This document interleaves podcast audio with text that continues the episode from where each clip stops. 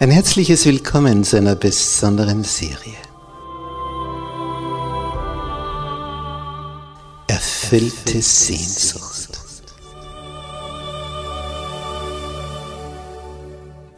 Die Welt der Bibel.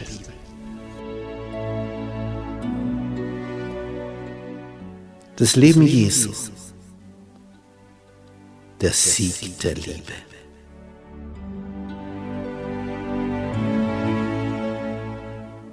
Der Sohn Gottes.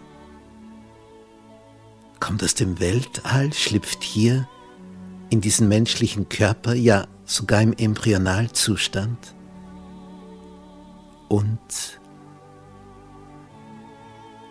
zeigt hier dreieinhalb Jahre, was das Wesen des himmlischen Vaters ist.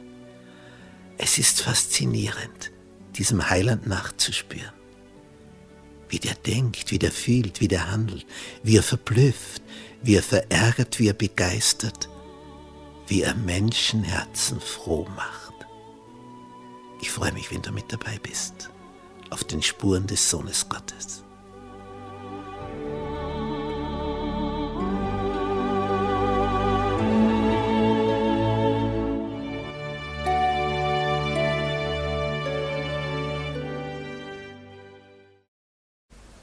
Gnade sei mit euch und Friede von Gott unserem Vater und dem Herrn Jesus Christus.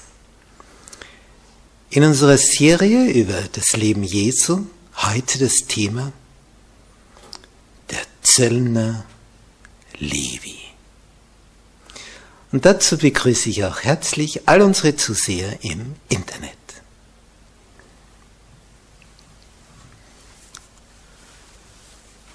Die Juden hassten die Römer.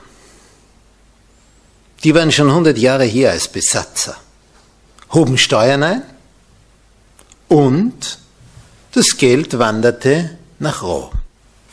Und dort lebte man in Saus und Braus. Die Bevölkerung wurde hier abgerahmt finanziell und das Fett blieb nicht im Lande.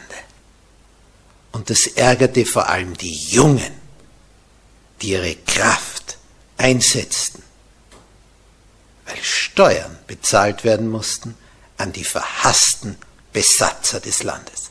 100 Jahre waren die schon da, als Jesus auftrat. Das ist eine Zeit. Wenn aber jetzt auch noch ein Jude gemeinsame Sache mit den Römern machte und Zoll einhob für die Römer und noch zusätzlich für die eigene Tasche etwas draufschlug, also das war ja das Letzte.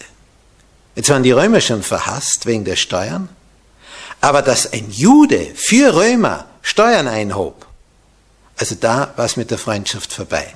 Niemand, keine andere Berufsgruppe war in Israel so verhasst wie die Zöllner. Das waren also die Letzten. Denen ging es wirtschaftlich super. Wenn sich also jemand entschloss, diesen Beruf zu ergreifen, dann war es ihm egal, ob er gemobbt wird, geschnitten wird, keine Freunde mehr hat. Der sagt sich einfach, ich will aber Geld haben und mit dem Geld kann ich mir allerhand leisten, habe ich ein schönes Haus, gutes Essen, dann geht's mir gut. Sollen die über mich denken, was sie wollen, sind sie halt verhasst, dann verkehren wir Zöllner untereinander, da haben wir ja unsere Freunde. Aber es war nicht leicht, Zöllner zu sein, wenn man an die psychischen Folgen des Zöllnerdaseins dachte. Und überall, wo du bist, wirst du grimmig angeblickt. Nun, da gab es einen unter diesen Zöllnern namens Levi. Das war ein sehr beliebter Name in Israel, denn so hieß ja der, aus dem heraus die Leviten kamen, die, die am Heiligtum dienten. Und wieder eine besondere Familie von den Leviten, die dann aus den Nachkommen von Aaron und Mose herauskamen, das waren dann die Priester, also von Aaron her. Er war der hohe Priester. Nun, dieser Zellner Levi gehört also dieser verhassten Gruppe an. Und für die Pharisäer war natürlich Matthäus so wie Levi auch heißt, unten durch. Aber Jesus merkte, der ist auch unter den Zuhörern, dieser Zöllner Levi.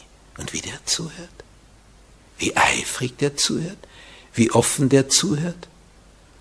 Und dieser Zöllner Levi hat sich danach gesehnt, in der Nähe Jesu zu sein, wusste aber gleichzeitig, sinnlos, ich bin ein Zöllner. Und als Zöllner bin ich die unterste Schichte, was geistliches Leben betrifft, frommes Leben. Bin ich am weitesten weg. Ja, und da sitzt der Zellner eines Tages da, an seiner Arbeitsstelle, und dann kommt Jesus vorbei und schaut ihn an. Und die Blicke begegnen sich. Levi ist ganz verwundert. Was will dieser Jesus jetzt? Zu verzollen hat er ja nichts. Er ist ja kein Händler. Und er sagt, dieser Wanderprediger zum Zöllner, folge mir nach. das ist eine Sache. Und, was lesen wir in Lukas 5, Vers 28? Und er verließ alles, stand auf und folgte ihm nach. Also damit hat natürlich niemand gerechnet. Es waren einfach alle verblüfft.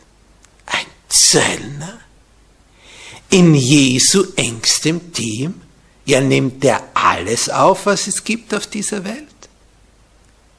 Warum nimmt er einen Zöllner in seine Schar der Anhänger hinein? Damit kann er doch nicht Punkte sammeln. Jesus sah das Herz. Und es machte Jesus nichts aus, einen Zöllner unter seinen Aposteln zu haben.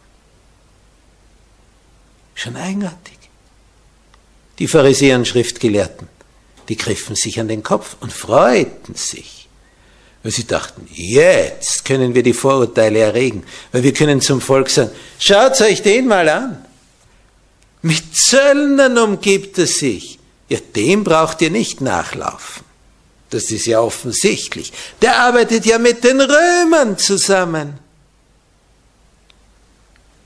Und sie waren froh, die Gegner Jesu, dass er hier sich so eine Blöße gegeben hatte. Aber Jesus sah weiter, viel weiter.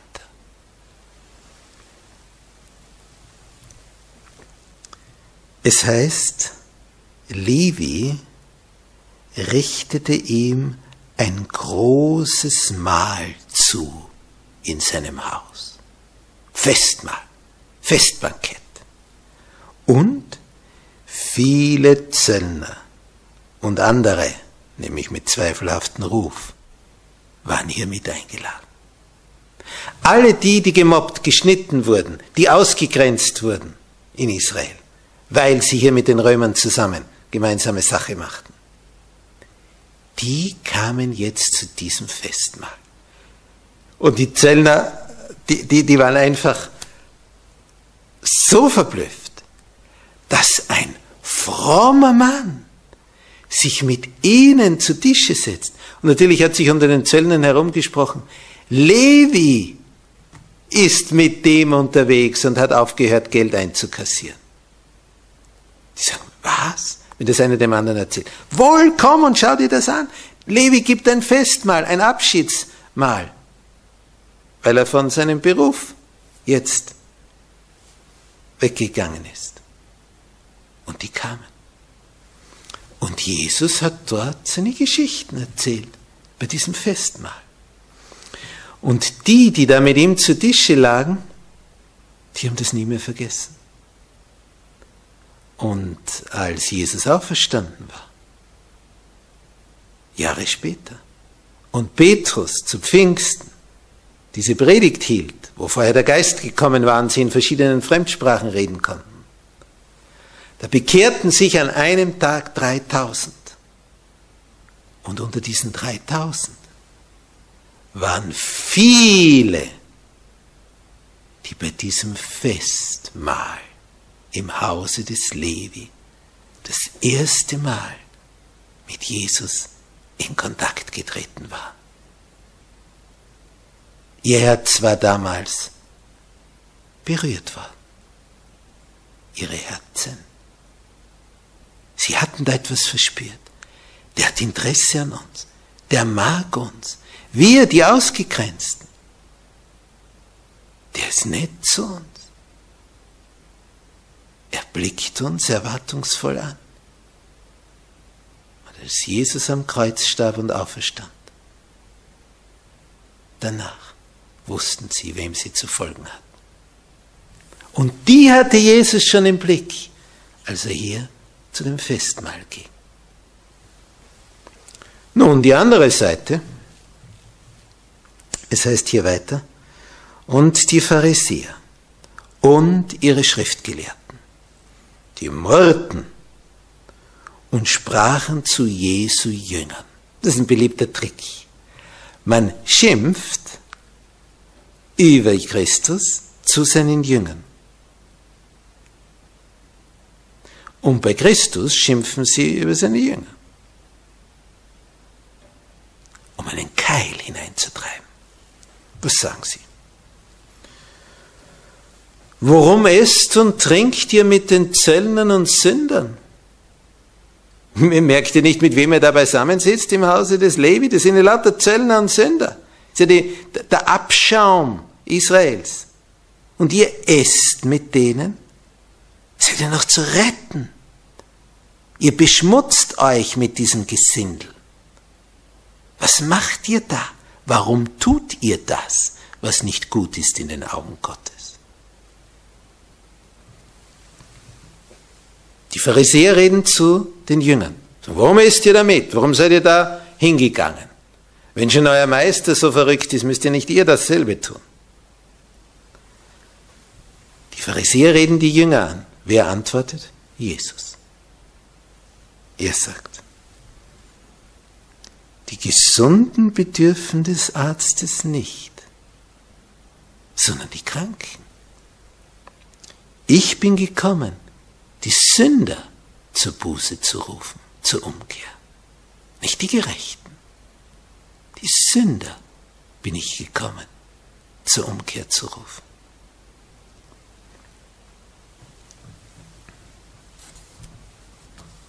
Das reicht ihnen nicht.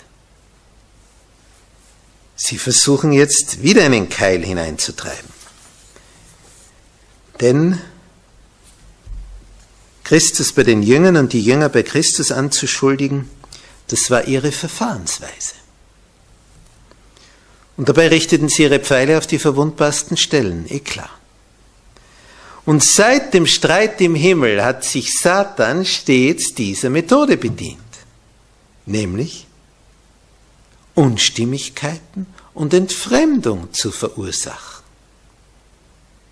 Und jeder, der das auch so macht, jeder, der Unstimmigkeiten und Entfremdung verursacht, ist von Satans Geist getrieben. Jeder, der Unstimmigkeit und Entfremdung verursacht, ist vom bösen Geist angetrieben, ohne dass er das merkt.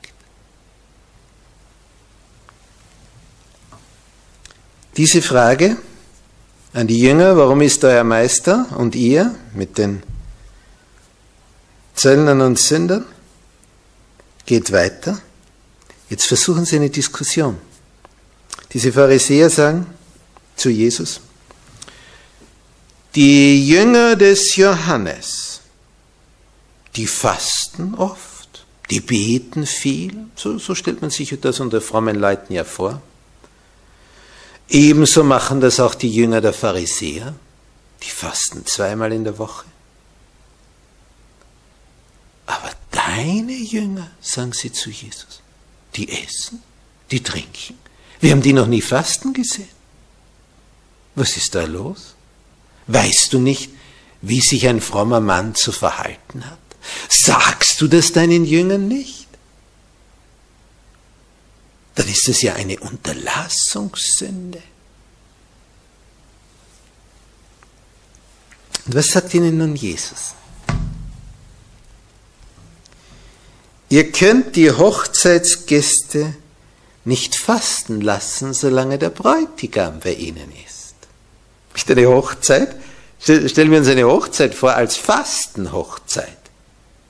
Na, die wird in die Geschichte eingehen. Da kommen die Leute alle und man sagt, wir haben uns gedacht, wir sind eh alle so gut ernährt, wir fasten bei dieser Hochzeit. Ob das gut ankäme? Und Jesus gebraucht dieses Bild. Eine Hochzeit hat immer mit, mit Menge zu tun, mit Fülle zu tun. Da, da es einfach alles. Kannst du essen, trinken, da ist Freude, Zeit spielt keine Rolle. Man ist einfach beisammen und redet und genießt das Leben. Darum haben sie das ja zur Zeit der Ernte gemacht, des Erntedankes, wo vieles da war, wovon man sich ernähren konnte. Und Jesus gebraucht dieses Bild und sagt, ihr könnt die Hochzeitsgäste nicht fasten lassen, solange der Bräutigam bei ihnen ist. Es wird aber die Zeit kommen, dass der Bräutigam von ihnen genommen wird. Dann werden sie fasten. Dann schon. In jenen Tagen. Er blickt schon voraus auf die Zeit seiner Kreuzigung, wenn er nicht mehr da sein wird. Aber jetzt, diese dreieinhalb Jahre, ist Hochzeit. Der Meister ist da, aus dem Universum, aus dem Himmel. Und dann sagt er ihnen ein Gleichnis. Niemand reißt einen Lappen von einem neuen Kleid und flickt ihn auf ein altes Kleid. Das tut keiner. Denn sonst zerreißt man das Neue und der Lappen vom Neuen passt nicht auf das Alte, weil das reißt dann wieder ein und wieder ein. Das funktioniert so nicht. Sondern man nimmt das komplette Neue und reißt nicht einfach da ein Stück herunter. Und dann gebraucht er ein zweites Bild und sagt, und niemand füllt neuen Wein in alte Schläuche. Denn in den alten Schläuchen, da sind ja eine Menge von diesen Hefebakterien drinnen. Und wenn ich jetzt den frischen Traubensaft, den jungen, neuen Wein da einfülle, da beginnt er schnell zu gären und psch, schießt da heraus. Nein, neuen Wein, jungen, frischen Traubensaft füllt man in neue Schläuche. Damit der neue Wein nicht die alten Schläuche zerreißt und verschüttet wird. Dieses Bild gebraucht Jesus, um etwas darzulegen. Er ist gekommen mit einer frischen Botschaft, Traubensaft.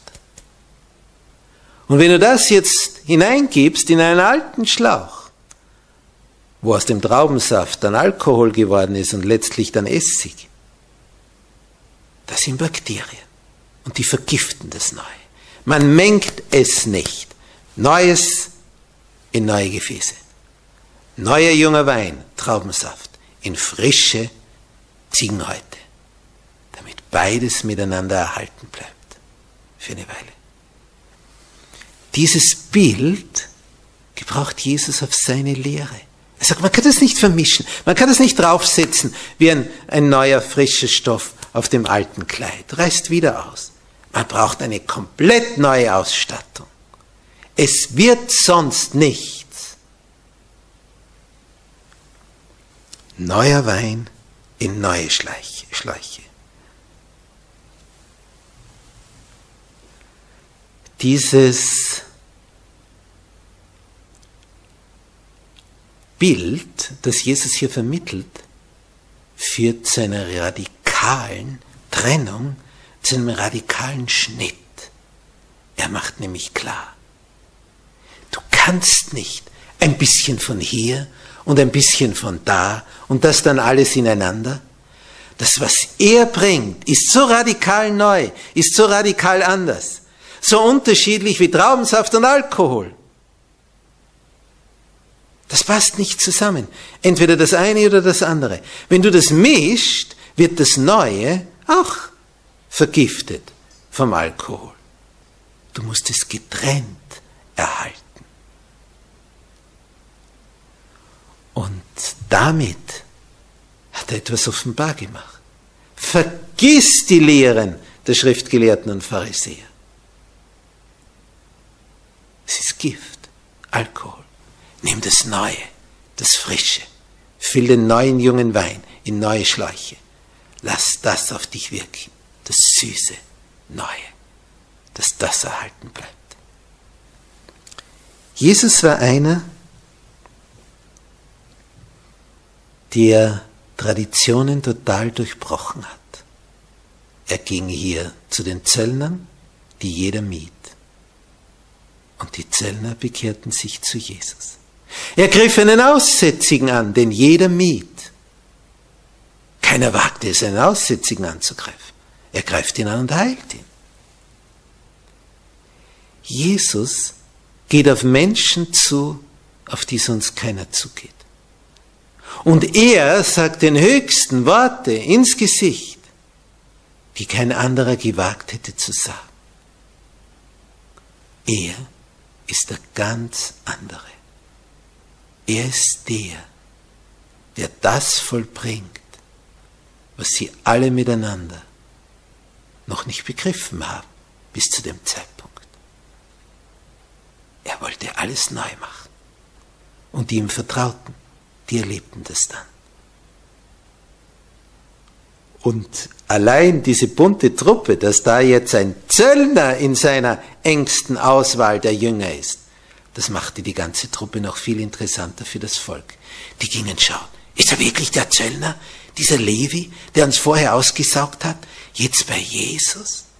Ist der wirklich da jetzt mit dabei? Und er wurde dann Matthäus genannt. Und dieser Matthäus hat ein Evangelium geschrieben. Und dieses Evangelium ist das erste im Neuen Testament. Der ist nicht schamhaft als letzter hinten eingereiht. Der erste ist er.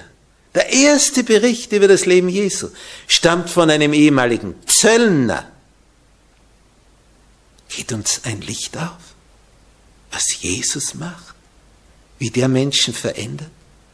Denk dir das mal durch.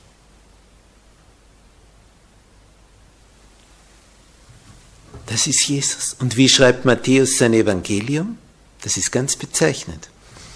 Wenn du das Matthäus-Evangelium liest, da ist eine Geschichte berichtet und dann heißt es, und dieses, was ich da jetzt gerade aufgeschrieben habe, ist geschehen, damit erfüllt würde, und dann zitiert er einen Prophetentext, damit der und der Vers erfüllt wird. Drum ist es so geschehen. Es war so vorausgesagt, drum ist es so gekommen. So schließt er jede Geschichte ab. Dann kommt er zur nächsten Geschichte, erzählt sie, was da war, nicht zum Beispiel bei der Geburt Jesu. Und dann zitiert er den Propheten Jesaja, wo es heißt, die Jungfrau ist schwanger. Dann nimmt er das herein. Sagt, ja, und warum war das bei Maria so? Warum wurde sie als Jungfrau schwanger? Ja, so was vorausgesagt. Und so zieht sich das durch das ganze Evangelium. Er berichtet, zitiert einen Bibeltext, aus dem Alten Testament und sagt, übrigens, weißt du, warum sich das so zugetragen hat? Es war so vorausgesagt, an der Stelle geht dir etwas auf. Alles vorausgesagt. Und so hat sich's erfüllt. Vorausgesagt, erfüllt. Vorausgesagt, erfüllt. Und so geht er durch das Alte Testament.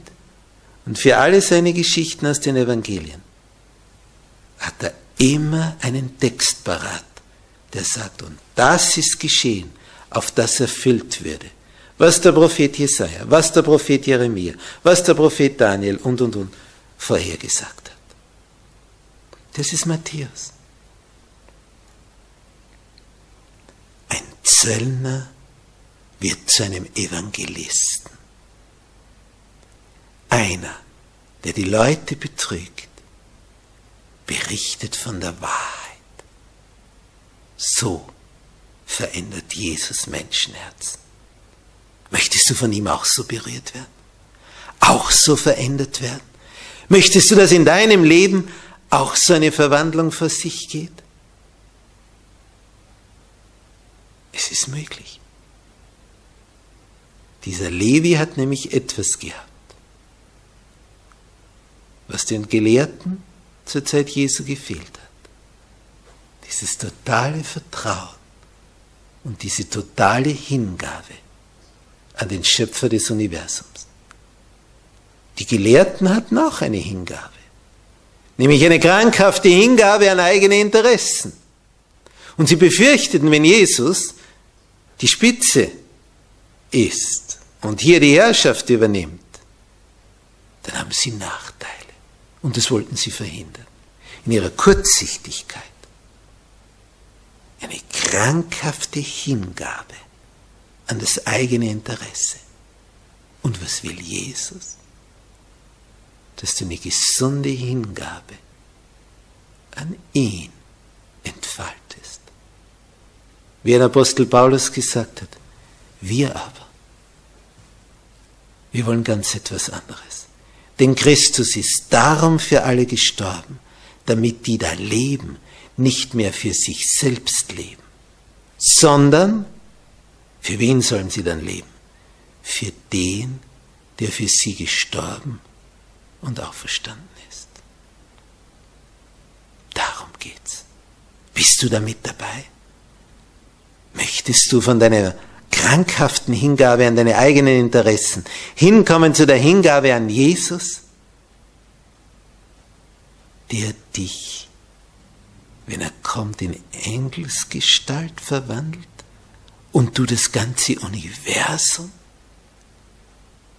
als Raum zur Verfügung gestellt bekommst? Willst du in die Richtung? Möchtest du höher hinaus? Dann bist du bei Jesus gut beraten. Er möchte dich in die Höhe bringen. Willst du das? Amen.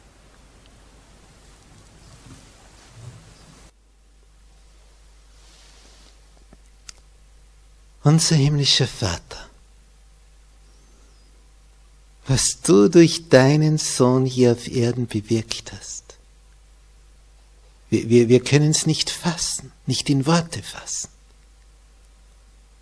Menschen, denen nie und nimmer irgendjemand je zugetraut hätte, dass die zu dir finden, sind umgekehrt. Ein Zöllner namens Levi wurde zum Evangelisten Matthäus. Oh ja, das war ein Wunder.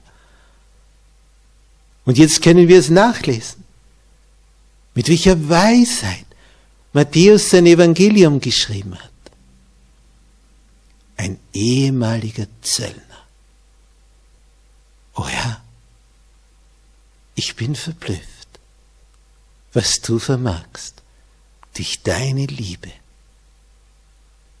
Oh, mögen wir das erleben, auch an uns selbst, wie du uns verwandelst, dass aus grimmigen, hartherzigen, jähzornigen, hinterlistigen Menschen feine, edle, gütige, weise Menschen werden, weil sie dich lieb haben. O habt Dank, Herr Jesus, dass du alles veränderst durch deine Liebe. Amen.